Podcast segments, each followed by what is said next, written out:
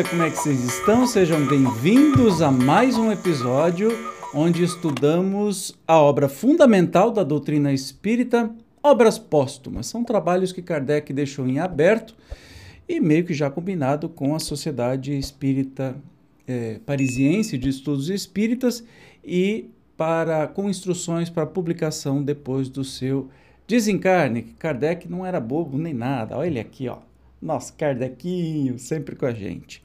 Hoje nós vamos estudar controvérsia sobre a ideia da existência de seres intermediários entre o homem e Deus. Então, sem demora, vamos para lá, porque eu estou curioso nesse texto. Me parece que é uma correspondência, mas como eu estudo com você, vamos descobrir junto. Vamos lá? Foi dada em 4 de fevereiro de 1867. Caro mestre, Algum tempo já faz que não dou sinal de vida. Muito ocupado sempre durante a minha estada em Lyon, que é onde morava Kardec, não pude ter conhecimento tão perfeito quanto desejara do estado atual da doutrina neste grande centro. A única reunião espírita assisti, a uma única, né? Entretanto, cheguei a comprovar que neste meio a primitiva fé continua sendo qual deve ser nos corações verdadeiramente sinceros. Em diversos outros centros do meio-dia, ouvi discutirem a seguinte opinião externada por alguns magnetizadores: que muitos fenômenos ditos espíritas são simples efeitos de sonambulismo e que o espiritismo mais não fez do que se substituir ao magnetismo ou antes do que lhe substituir ridiculamente o nome. É, como vedes, um novo ataque dirigido contra a mediunidade. Assim, segundo essas pessoas, tudo o que escrevem os médiums resulta das faculdades da alma encarnada. É esta quem, desprendendo-se momentaneamente, lê o pensamento das pessoas presentes. É ela quem vê a distância e prevê os acontecimentos. Quem, por meio de um fluido magnético espiritual, agita, levanta, derruba mesas, ouve os sons, etc. Tudo, em suma, assentaria na essência anímica sem intervenção de seres puramente espirituais. Aí fica a minha pergunta assim: pelo jeito é um amigo do Kardec, N, né? não tem o nome revelado, e que está dizendo que todo mundo. É, todo mundo não. Algumas pessoas, algumas partes estão dizendo que tudo isso que o Espiritismo estudou exaustivamente, com provas contundentes né, da existência de espíritos, é tudo a alma da pessoa. Super poderoso, hein? Será que eles estavam falando de X-Men na época? Parecem X-Men, porque assim, nossa, até previsão de futuro, é, levanta coisas, derruba coisas, então são X-Men, não, não, são pessoas comuns, né? O que, que é mais fácil de acreditar? É curioso isso, né? Mas vamos voltar aqui para o texto.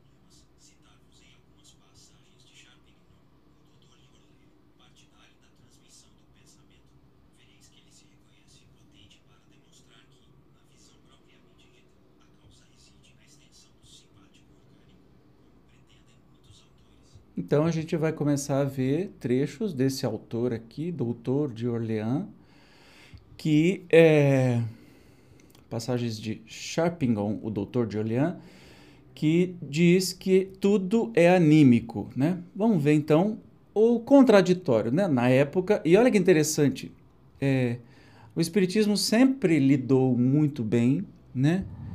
É, com o contraditório, sem nenhum medo de esconder absolutamente nada, assim como é no meio científico, você coloca uma tese, um outro refuta, você refuta de novo, nem sei se é assim que fala, porque eu não sou do meio acadêmico, mas é, sem medo de discutir ideias. Bem ao contrário do que a gente está vivendo hoje em dia, que parece que se ter uma opinião diferente do outro, você merece morrer.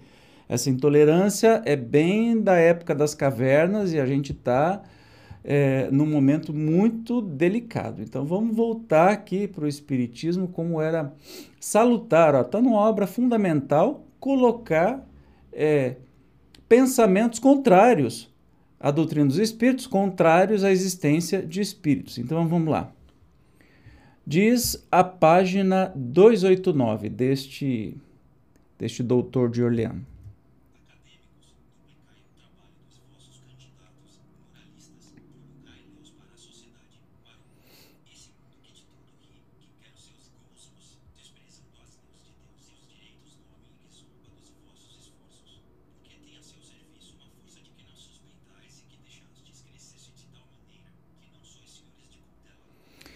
A página 323. Compreendemos muito bem até aqui o modo de transmissão do pensamento, mas somos incapazes de compreender, por meio dessas leis de simpatia harmônica, o sistema pelo qual o homem forma em si mesmo tal ou tal pensamento, tal ou tal imagem, e a solicitação de objetos exteriores. Isso está fora das propriedades do organismo e a psicologia.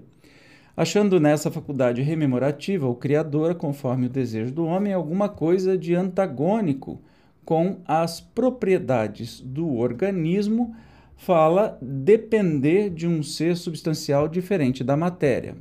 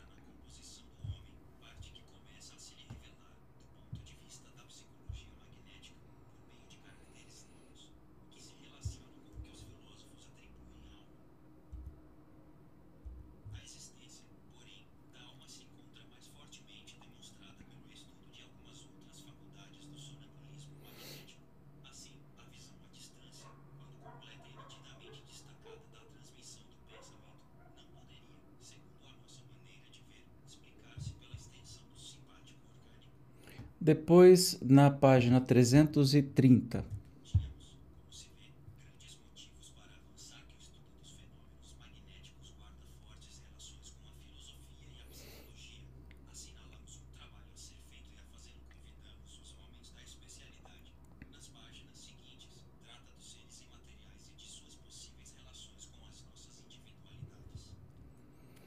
Três, quatro, nove.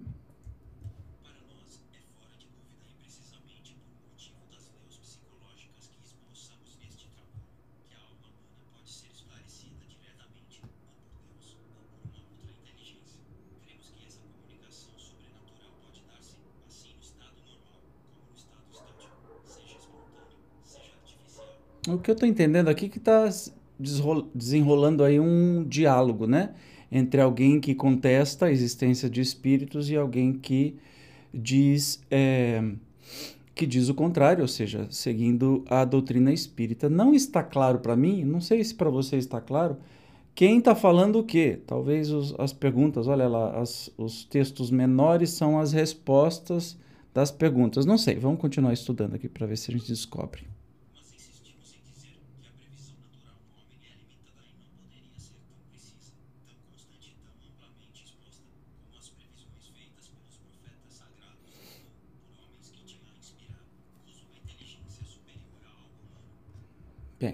No momento estou um pouco boiando, mas vamos lá. Vamos continuar o estudo. Página 391.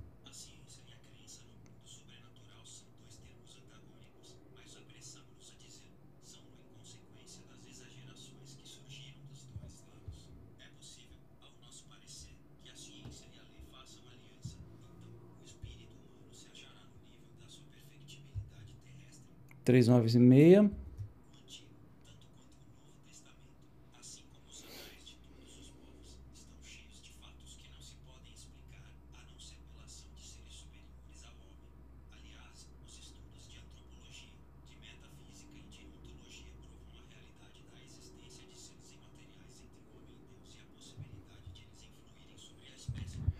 Agora, a opinião de uma das principais autoridades em magnetismo sobre a existência de seres fora da humanidade. Extraímos-la da correspondência de Deleuze com o Dr. Bilot.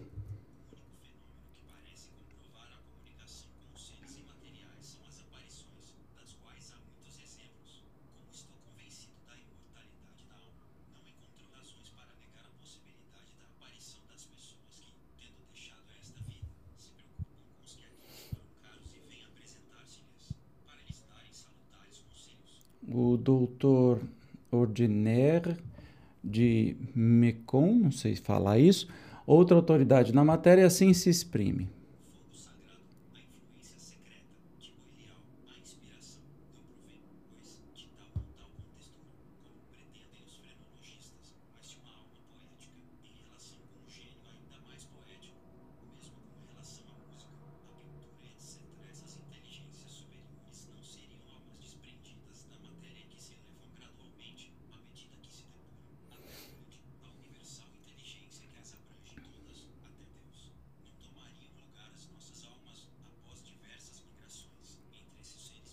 Olha que interessante, nós estamos falando de pessoas de fora do Espiritismo e, e doutores, né, estu, estudiosos. Diz o mesmo autor. Do que precede, concluímos que o estudo da alma está ainda está na infância, que existindo do pólipo ao homem uma série de inteligências e sendo certo que nada em a natureza se interrompe bruscamente, é racional que exista do homem a Deus outra série de inteligências o homem é o elo que liga as inteligências inferiores associadas à matéria, às inteligências superiores imateriais.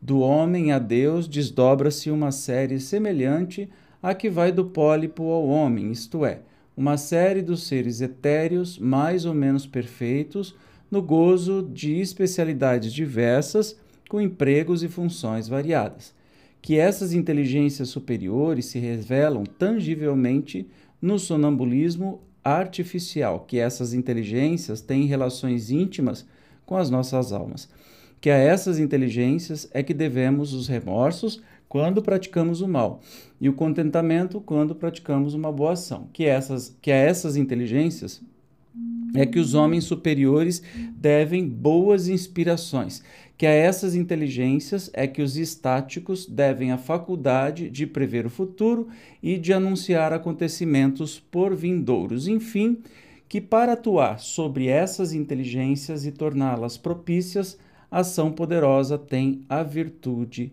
e a prece. Muito bem, é, não tenho muita, muita explicação disso porque realmente está um pouco difícil de entender. Mas vamos a uma nota que talvez nos esclareça.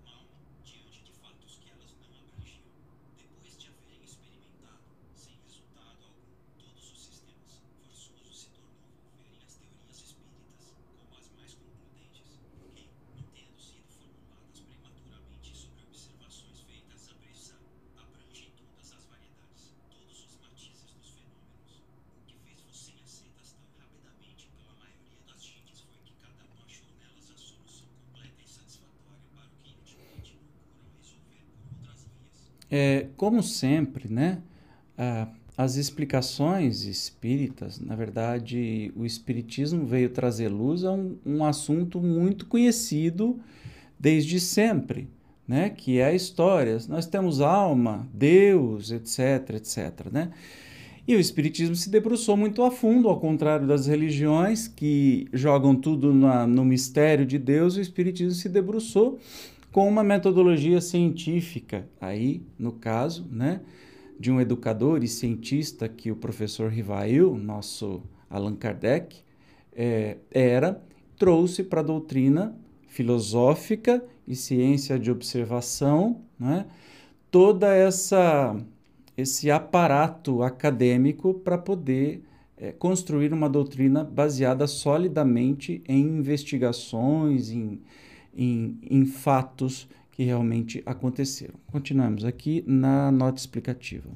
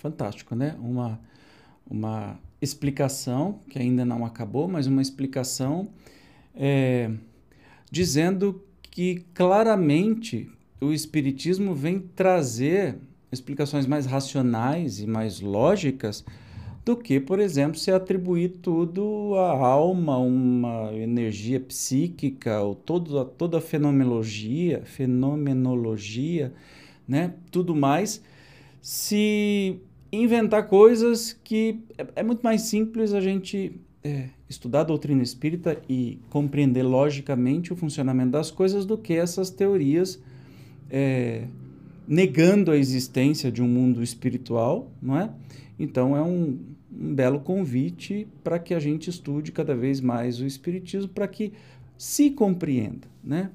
Como no próprio é, meio espírita tem pessoas que acham que espiritismo é religião e nas obras fundamentais está muito clara isso, né? Em diversos momentos, e Kardec deixa isso muito claro, que não é uma religião.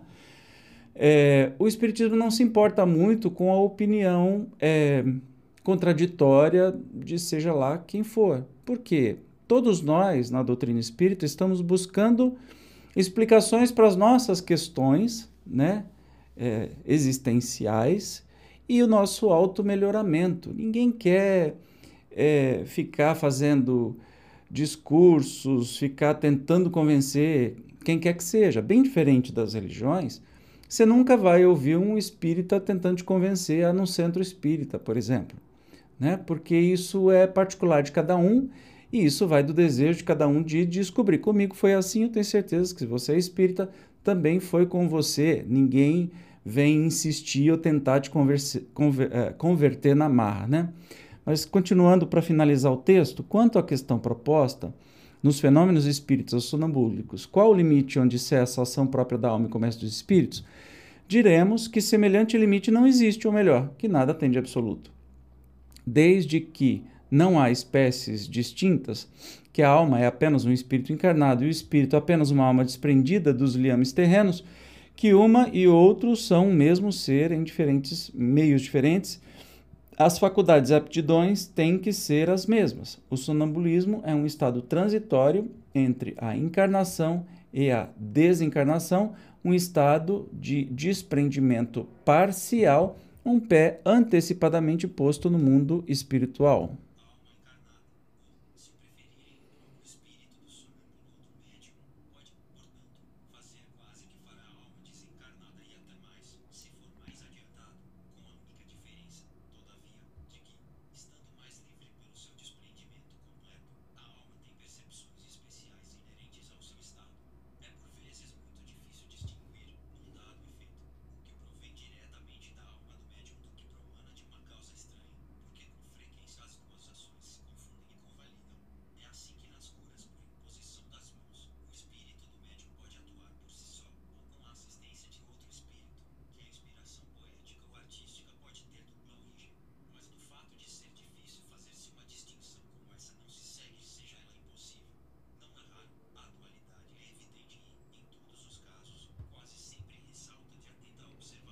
A gente sabe que a vida não tem que ser ou preto ou branco, né? ou amarelo ou azul. É, pode ser uma miscelânea dessas cores, matizes. Então, é, quem está muito insistindo em que ou queira desacreditar o Espiritismo, dizendo que é uma pseudociência e aquelas conversas todas que a gente já conhece, Olha, é só não acreditar. Se isso não faz sentido para você, deixa passar. Ninguém é obrigado a absolutamente nada. Como eu disse, o principal objetivo da doutrina espírita é a autotransformação, o auto-melhoramento. Que mal pode haver nisso? E com todas as explicações, todas as experiências feitas a milhares de mãos espirituais e físicas, não é? A gente se convence pela lógica da coisa. E aí nós temos aqui é, uma explicação bem interessante que vai contra aquela explicação mais materialista, né? contestação mais materialista que se fazia é, sobre o Espiritismo. Maravilha? Por hoje finalizamos. É, no próximo encontro, nós estudaremos causa e natureza da clarividência sonambúlica. É interessante, eu quero conhecer, eu te espero como sempre. Obrigado pela sua presença e até o próximo episódio. Tchau, um abraço.